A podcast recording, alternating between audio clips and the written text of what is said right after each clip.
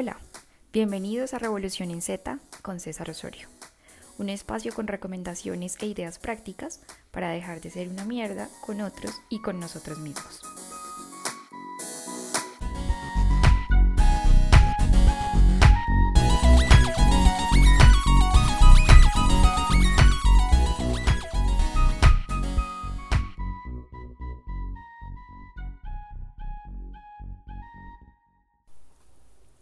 En nuestro episodio anterior estuvimos describiendo de qué se trata este nuevo planteamiento o esta idea de la revolución en Z. Y decíamos, por recordarlo muy rápidamente, que hablamos de una revolución en Z porque si nos imaginamos las cuatro áreas donde se manifiesta la experiencia humana, es decir, nuestras áreas individuales interiores, nuestras áreas individuales exteriores, nuestras áreas colectivas interiores y colectivas exteriores y las ubicamos en una especie de plano cartesiano, como si trazáramos una cruz, vamos a tener que nuestra área individual interior, lo que pasa dentro de nosotros está en la izquierda arriba, nuestra área individual exterior, aquello que es observable de nosotros como nuestro comportamiento, está en la derecha arriba, nuestra cultura, que sería nuestro interior colectivo, está en la parte izquierda de abajo y nuestra sociedad, que sería lo que tenemos como exterior observable colectivo, estaría en la parte derecha inferior. Y trazando una Z, nos damos cuenta que para poder terminar cambiando nuestros sistemas sociales, tenemos que pasar por la cultura, tenemos que pasar por nuestro comportamiento, pero todo eso tiene su origen en nuestro interior. Y por eso decíamos en el capítulo anterior que eso puede ser decepcionante para algunos. Ah, ok, pues ya sabía que de mí depende, ¿no? El problema es eh, qué hago eh, con esa responsabilidad. La mayoría de personas que hoy en día, desde múltiples miradas, intentan proponer caminos de cambio que nos afecten positivamente como humanidad, coinciden de alguna forma en este punto. Es decir, claro, la responsabilidad de lo que nos ocurre es netamente nuestra. Si tienes o quieres más bien un cambio, necesitas que ese cambio comience por ti mismo o por ti misma. Eso, insisto, parece bastante o lo suficientemente obvio. Decíamos en el capítulo anterior y desde aquí vamos a partir que eso es una verdad, que eso es una necesidad, que quizás es una afirmación muy clave. No va a ocurrir ningún cambio si todos de forma individual nos desresponsabilizamos y creemos o esperamos a que primero cambie cualquier otra cosa externa a nosotros mismos.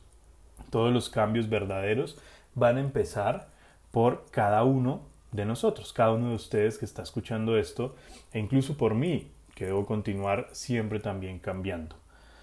Pero eso no es fácil.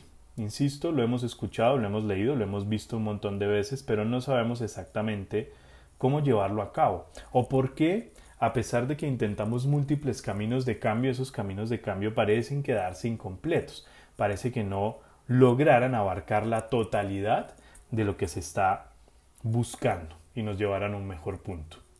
Decíamos que la psicología, la filosofía, las ciencias médicas, las tradiciones espirituales y todas las diferentes aproximaciones que piensan o trabajan para el ser humano han llegado a esa conclusión desde diferentes puntos o han tratado de abordar diferentes partes de esta revolución. Y decíamos también que todas ellas tienen algo de sentido y de razón, como lo vamos a ir viendo. Pero de nuevo, el punto de partida, al menos desde el que nos vamos a mover nosotros, siempre será individual, siempre será interior. El cambio que necesitamos debe ocurrir primero a nivel personal. Si volvemos a nuestro dibujo, que espero hayan podido visualizar de alguna forma, pues recordaremos que tenemos, insisto, este, este, esta especie de plano cartesiano, esta cruz que divide en cuatro puntos el espacio, y de nuevo, arriba, al comienzo de nuestra Z, al comienzo de nuestra revolución, tenemos el mundo interior individual. El mundo interior individual no es tan sencillo como en ocasiones queremos verlo o como en ocasiones puede que nos lo hayan mostrado o pintado. En el mundo interior ocurren una gran cantidad de procesos de los cuales, sinceramente, y habiendo leído y estudiado muchas de las propuestas em, que se tienen sobre esto y conversado con muchas personas, tenemos muy poca idea. Todavía nos falta mucho conocer, entender, saber cómo funcionamos. Pero dentro de esa poca información tenemos información muy valiosa que podríamos comenzar aplicar y que podríamos comenzar a revisar. Dentro de nuestro interior comienza el viaje de transformación realmente revolucionario si queremos que nuestro comportamiento, cultura y sociedad cambien. Dentro de nuestro interior, insisto, ocurren muchísimos procesos, algunos de tipo biológico, físico, otros de tipo psicológico e incluso, como veremos, algunos procesos de tipo trascendente o espiritual. Nosotros nos vamos a centrar específicamente en hablar o utilizar un término igual de complicado, que es el de conciencia. Ese mundo interior, al menos por ahora, porque la conciencia tiene que ver también con todo nuestro exterior, pero vamos a utilizarla a propósito didáctico como ese mundo interior, lo vamos a llamar conciencia. Todos los seres humanos, y bueno, habrá algunos autores que dicen que los animales e incluso otros niveles de nuestra realidad tenemos conciencia. Si queremos hacer una transformación real de nuestro mundo, necesitamos cambiar nuestra conciencia. Esto es una apuesta o es una frase a la que muchos autores también le hacen mucho hincapié. Deberíamos cambiar nuestra conciencia para cambiar de alguna forma nuestra realidad. Pero también, a pesar de sus buenas intenciones, se dedican simplemente quizá a repetir esto con facilismo, pero no a tratar de explicar o de tratar de llevar de una forma mucho más concreta a las personas a qué nos referimos cuando hablamos de la conciencia y a qué nos referimos cuando hablamos de esa transformación de conciencia que parece tener muchas posibilidades. Pero ¿cuál es la que realmente nos conviene? ¿Cuál es la que realmente necesitamos hacer? ¿Cuál es el orden si es que existe algún orden? como lo vamos a revisar? No es culpa de quienes trabajamos intentando acompañar a otros o divulgar información para que nos desarrollemos que esto sea tan complicado de entender. La conciencia es un fenómeno muy difícil de explicar. Es más, en el fondo, fondo, fondo, todavía no tenemos una respuesta clara a por qué somos conscientes, por qué percibimos la realidad, por qué vemos, captamos la realidad como la vemos. Durante mucho tiempo se creyó que podíamos llegar a verla directamente, que el cerebro era la respuesta. Hemos tenido respuestas religiosas, hemos tenido respuestas cognitivas, desde las ciencias de la computación, desde muchos escenarios. Pero la verdad es que al día de hoy no tenemos muy clara cuál es la respuesta real. Quizá, como ya lo comenzamos a hablar la vez pasada y como lo vamos a seguir viendo, todas estas respuestas sean parcialmente correctas y estén parcialmente equivocadas. La conciencia puede ser un fenómeno tan difícil que necesita de nuestras múltiples ciencias y disciplinas para tener una idea lo más completa de ella. Nosotros, para hacerlo sencillo, vamos a hablar de la conciencia como la forma en que cada uno percibe su realidad o percibe la realidad.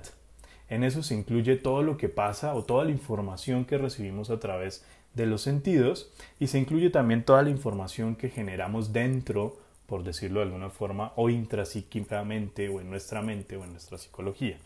Si ustedes se detienen un momento o nos detenemos un momento, nos vamos a dar cuenta que toda esa información está siendo percibida. Hay algo en el fondo que la lee, que escucha, que siente, que piensa, algo que está más allá de esos mismos pensamientos o sensaciones. Y a eso es a lo que vamos a llamar conciencia, a nuestra forma de percibir la realidad. Ojo, aquí no vamos a evitar una confusión, no vamos a hablar de la conciencia moral, de aquello que está bien o que está mal, al menos no por el momento, porque eso sí puede ser un tema que trataremos más adelante. Simplemente, insisto, vamos a definir ese mundo interior en términos de cómo funciona nuestra conciencia, nuestra percepción de la realidad. Y aquí hacemos una primera puntualización. Si entonces queremos que la realidad externa, la cultura y la sociedad cambien, y hemos dicho que para que eso pase tenemos que cambiar individualmente en primer lugar y lo que tenemos que cambiar es nuestro interior individual, recuerden que es lo que está arriba en nuestro cuadrito a la izquierda, pues definitivamente lo que tenemos que transformar es nuestra conciencia. la forma en que vemos nuestra realidad. Y aquí viene una cosa bien interesante. Estamos acostumbrados a que eso no se puede cambiar. Damos por sentado que la forma en que nosotros percibimos la realidad es. Incluso por ese motivo es que, como dice el, texto que acompaña el título de este podcast, terminamos siendo un poquito mierda con otros. Con nosotros también, pero con otros. Porque creemos que la forma en que nuestra conciencia funciona es la misma en la que otros funcionan en términos de conciencia. En unos términos más sencillos, quiere decir que creemos que todo el mundo o la mayoría de gente ve la realidad como nosotros la vemos o tiene nuestro mismo funcionamiento de conciencia. Tal vez estoy siendo mm, suave. No solamente es que creamos que todo el mundo la ve así, sino que todas las demás personas, sin importar de dónde provengan, deberían ver la realidad como la vemos nosotros. Es decir, queremos de alguna forma imponer nuestra conciencia sobre los demás. Y ahí como vamos a ir mirando, se van a desprender o de ahí se van a desprender un montón, si no todos, los problemas que por ejemplo tenemos a nivel relacional. Nuestra manera de ver la realidad, el funcionamiento particular de nuestra conciencia es extremadamente único y subjetivo. Esa es una de las razones por las que ha sido tan difícil estudiar esto y definirlo y descubrir quizá el misterio que está detrás de nuestra conciencia.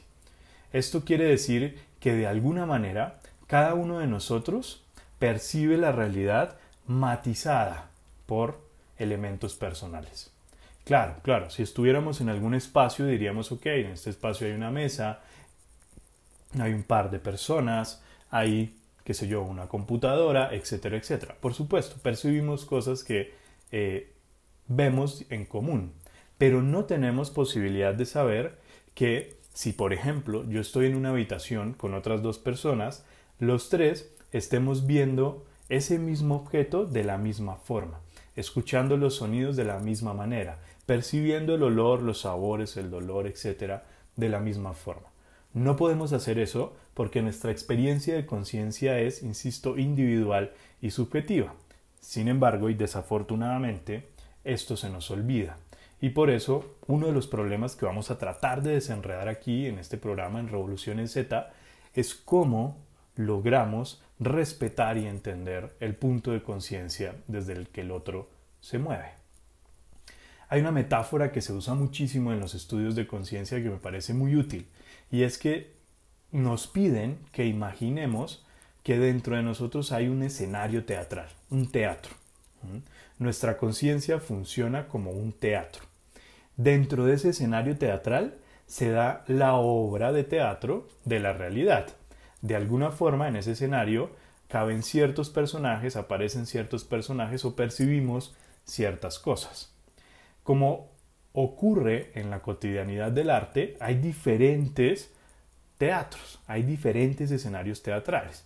Hay teatros que son muy pequeños y que tienen unos recursos, por ejemplo, en términos de sonido, luces o técnicos que son muy limitados, y tenemos teatros para grandes espectáculos que tienen un despliegue de tamaño, de luces, de sonido, muchísimo más imponente, donde se pueden utilizar efectos especiales, fuegos artificiales, donde los actores y actrices pueden volar, donde los actores y actrices pueden desplazarse eh, por el espacio de maneras eh, increíbles, a diferencia, insisto, de otros teatros que son mucho más pequeños y solo, no sé, se pueden presentar monólogos, otros que tienen más o menos un escenario donde caben obras un poquito más complejas y así sucesivamente.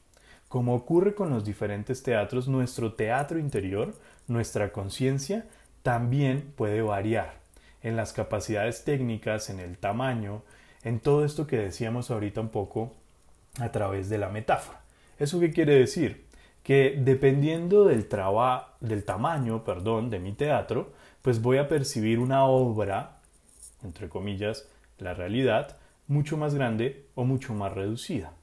Por eso, algunas personas que han hecho un trabajo muy fuerte y serio del que vamos a hablar aquí, vamos a dar algunas ideas, tienen teatros muy grandes de conciencia interior. Y eso implica que pueden percibir escenarios de realidad mucho más amplios u obras de teatro mucho más complejas. Algunos tendrán unos escenarios interiores mucho más reducidos y eso hace que la realidad que se percibe sea mucho más pequeña. Ese teatro, insisto, es muy individual. Cada uno de nosotros lo tiene en un estado diferente. Por eso uno de los principios claves de este podcast y de esta idea es que podamos entender que todos funcionamos de manera distinta en términos de conciencia y que eso no necesariamente está mal o bien como nos han enseñado. Vamos a mirar que como humanidad hemos de alguna forma mapeado esos teatros. Es decir, tenemos diferentes teatros que sabemos son potenciales o atravesamos los seres humanos durante nuestro desarrollo.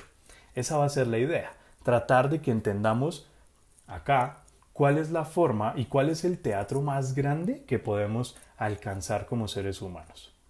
Hay una cosa bien interesante también en esta metáfora, y es que el teatro, si ustedes han ido a una experiencia teatral, sea en un teatro pequeño de barrio, sea en un teatro muy grande, pues se habrán dado cuenta, evidentemente, que hay un espacio para el público. Entre más pequeño el teatro, el espacio del público suele ser más reducido. Entre más grande ese teatro, el espacio del público suele ser muchísimo más grande. ¿A qué voy con esto en la metáfora? En la medida en que nuestro teatro de conciencia, es decir, la forma en que percibimos la realidad, es muchísimo más grande, cabe muchísima más gente dentro de él. Eso quiere decir que somos muchísimo más amorosos. Por eso es que algunas personas que tienen un teatro muy reducido solo dejan entrar a los de cierta corriente política, a los de cierta religión, a los de cierta procedencia cultural, etcétera, etcétera, etcétera. Entre más grande mi teatro, más grande el espacio para el público, más personas caben, más amoroso puedo ser. Y seguramente ahí ya tendríamos un escenario de cambio revolucionario en la forma en que nos movemos o nos enfrentamos a las relaciones interpersonales. O dicho de una forma, como lo hemos hablado aquí, seríamos un poquito menos mierda con otras personas. Entonces, mirándolo hasta acá, si queremos que nuestro mundo cambie y si queremos llevar a cabo esta revolución en Z, volvemos a empezar en nosotros mismos.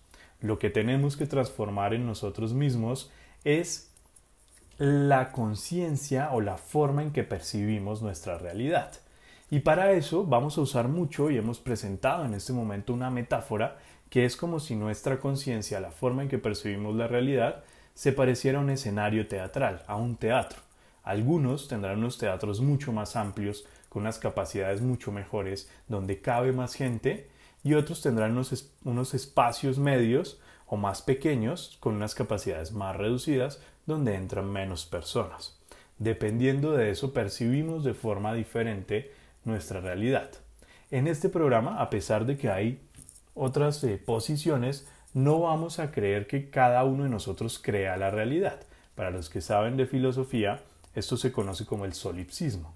No, vamos a pensar que existe una realidad que es percibida de diferentes formas, de acuerdo al tamaño y el equipamiento del teatro que cada uno de nosotros tenga. De nuevo, hay una cosa que, en la que hay que hacer mucho énfasis. Mi teatro no es igual al de todo el mundo. Mi teatro no es la única percepción real o la verdad. Y de aquí parten una cantidad de malentendidos que nos llevan desde nuestras peleas cotidianas hasta las guerras, donde mueren cientos de seres humanos. Ese teatro, insisto, va a percibir la realidad de una forma más o menos compleja, que es otra cosa que a medida que avancemos vamos a ir discutiendo y mirando. Eso quiere decir que algunas personas tienen un teatro tan reducido que la luz solo alcanza a iluminar en el escenario una versión de lo que ellos son. Y por allá en la sombra hay otras cuatro o cinco versiones que de vez en cuando intentan sabotear a el personaje que se ha tomado el escenario y la persona traduce eso en sufrimiento. Entonces, entre más amplio sea nuestro teatro, entre más grande podamos hacerlo, más personajes cabrán, más complejas nuestras obras de teatro, más nos vamos a complejizar y desarrollar como seres humanos y más va a cambiar nuestro comportamiento, cultura y sociedad como un impacto de ese cambio. En ese sentido hay una cosa también muy importante que tenemos que decir. estos teatros interiores, la conciencia, no son estáticos. Si pensamos un, momento, cuál era nuestro teatro o cómo funcionaba nuestro teatro, por ejemplo, cuando éramos niños o niñas, nos daremos cuenta que percibíamos la realidad de una forma muy distinta como la percibimos hoy. Vamos a ver que incluso es una forma mucho más limitada de percibir la realidad a la que tenemos en diferentes momentos de la adolescencia, la adultez u otros momentos del desarrollo de la vida de los seres humanos. El teatro nunca está quieto, el teatro está cambiando, por eso es que percibimos la realidad de maneras diferentes. Pero aquí ha ocurrido una cosa muy, muy, muy importante, y es que hemos llegado hasta cierto punto del desarrollo y nos hemos quedado ahí. Nos han dicho que nuestro teatro no puede crecer más allá de ese punto, como lo vamos a mirar, lo cual es una gran mentira. La verdad es que tenemos mucho más potencial de desarrollo de conciencia del que nos han dicho que podemos alcanzar. Nuestro desarrollo de conciencia y nuestra percepción de la realidad en la mayoría de personas termina más o menos en las formaciones técnicas o profesionales. Y hasta ahí se nos dice que con eso es suficiente para poder movernos y percibir la realidad. Hemos llegado a un punto que incluso quienes se atreven a ir más allá son castigados, son vistos como locos, entre otras cosas que vamos a ir mirando. Pero esos mismos locos o esas mismas personas que han intentado expandir su teatro mucho más allá, nos han dado la evidencia de que muchos como seres humanos y en términos de conciencia estamos muy subdesarrollados y que tenemos un potencial gigante de ampliar esta conciencia, ampliar este teatro para que quepa más gente, para que haya más amor y podamos percibir una realidad mucho más compleja y rica en sus matices, colores, etcétera, etcétera. Y ese es uno de los puntos centrales de esta revolución en Z. ¿Cómo cambiamos nuestro teatro? ¿Cómo entendemos nuestro teatro? ¿Cómo lo llevamos a otro lugar? ¿Y cómo nos acercamos y, entablamos diálogos y conversaciones con personas que tienen teatros diferentes a los de nosotros. Ahí está todo el reto que pretendemos desmenuzar. Ahí está todo lo que quisiéramos hablar durante los siguientes episodios. Resumiendo lo que hemos hablado hoy, el cambio interior comienza entendiendo que nuestros procesos interiores perciben la realidad de una forma particular. Esa percepción nosotros la vamos a llamar conciencia. Y esa conciencia no es estática, está cambiando. Además de entender que las diferentes personas con las que nos encontramos o los diferentes seres humanos tienen diferentes miradas de la realidad, tienen diferentes funcionamientos de conciencia. Esa conciencia funcionará entonces como un escenario teatral que se puede transformar, ampliar y hacer crecer hasta puntos donde realmente, como lo veremos, transformaríamos radicalmente nuestra realidad. Un primer punto importante es saber exactamente cuál es mi teatro, cómo funciona, en dónde estoy, cuáles elementos técnicos, de qué tamaño es mi escenario y cuánta gente cabe en él. Pero para eso, y para no alargarnos en este episodio, nos veremos en el próximo episodio para tratar de entender o tener algunas ideas prácticas, algunas preguntas, ejercicios, etcétera, que nos ayuden a irnos ubicando. ¿Cuál es mi percepción de la realidad? ¿En qué nivel está? ¿Cuál es mi teatro interior? Y que ahí cada uno de ustedes y cada una de ustedes puede identificando entonces por qué o posibles razones por las que se probleman en su cotidianidad. Es decir, son un poco mierda con ustedes mismos o con otros. Así que en el próximo episodio lo veremos. Hemos entendido, espero hoy, que esta es una de las razones por las que cambiar y decir que el cambio es una responsabilidad individual no es una cosa tan fácil, porque implica conocer en primer lugar esto, el funcionamiento de nuestra conciencia y percepción de la realidad, y es algo que muy pocas veces se nos explica de forma clara y con todas las aristas que tiene.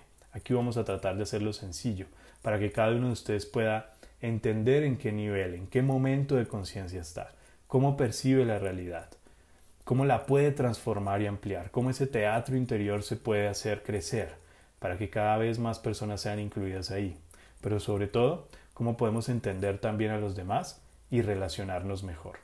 Nos vemos entonces, nos escuchamos en un próximo episodio.